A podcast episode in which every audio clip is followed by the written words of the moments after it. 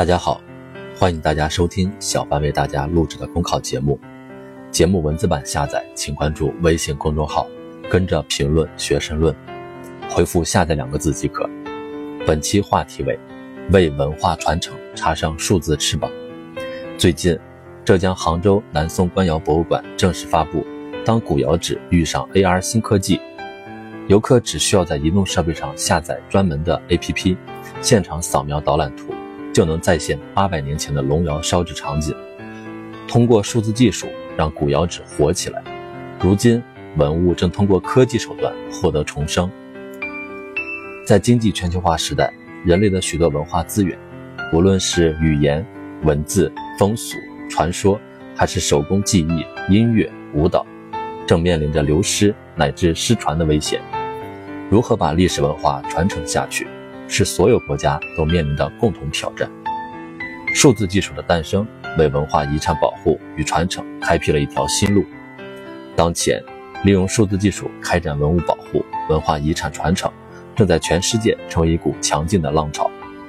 我国文博事业与非遗传承要跟上时代潮流，就必须抓住数字化机遇，用数字科技武装自己。数字技术的最大好处就是突破时间的界限和物理的限制。博物馆的藏品本是全社会的共同财富，理应走出深闺，为社会所共享。但现实是，博物馆的面积较小，服务人员较少，都是极有限的，不可能满足所有参观者的需求，也不可能把所有展品一股脑全拿出来展览。如何解决博物馆有限的展馆面积？与社会公众日益增长的文化需求之间的矛盾，数字科技开辟了一条新路。通过采集文物或展品的数字信息，打造数字化虚拟博物馆，就能使观众足不出户而遍游天下。特别是未来 VR 技术越来越先进，有可能与人的视觉、触觉等等深度的融合。各种以前只能静观而不可把玩的珍品，不但可以看。还可以在虚拟中触摸，实现全方位、沉浸式、交互性的参观。这就在实地参观之外创造了替代性选择，对于扩大受众群体、保护文物，都具有不可替代的价值。数字技术还可以提升博物馆等文化场所的管理和服务水平。一个简单的例子，现在不少博物馆在展品和展厅里设置传感器，收集观众停留时间。是否拍照等行为数据，以此作为改进展览的依据。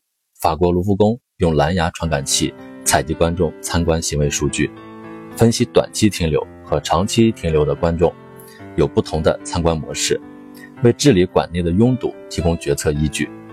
陕西历史博物馆通过大数据分析发现，观众对有文字的展品、图版成套的文物更感兴趣，驻足的时间明显更长。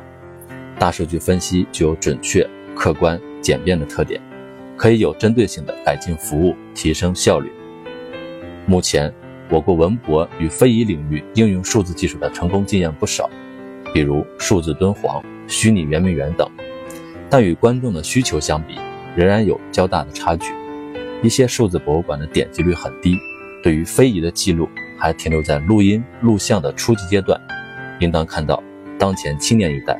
已经成为传承中华文化的主力军，在故宫的参观者中，一半以上是三十岁以下的年轻人。作为数字时代的原住民，青年人已经习惯于从数字化的世界中汲取知识，文物与文化遗产的进驻到数字化的世界里，才能赢得青年人，让历史延伸到更远的未来。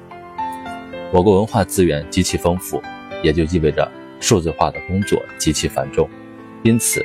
必须增强紧迫感，加快数字化进程。只有跟上数字化的时代潮流，才能真正的让收藏在博物馆里的文物、陈列在广阔大地上的遗产、书写在古籍里的文字都活起来。本节目所选文章均来自于人民日报、求是网、学习强国 APP。更多内容请关注微信公众号，跟着评论学申论。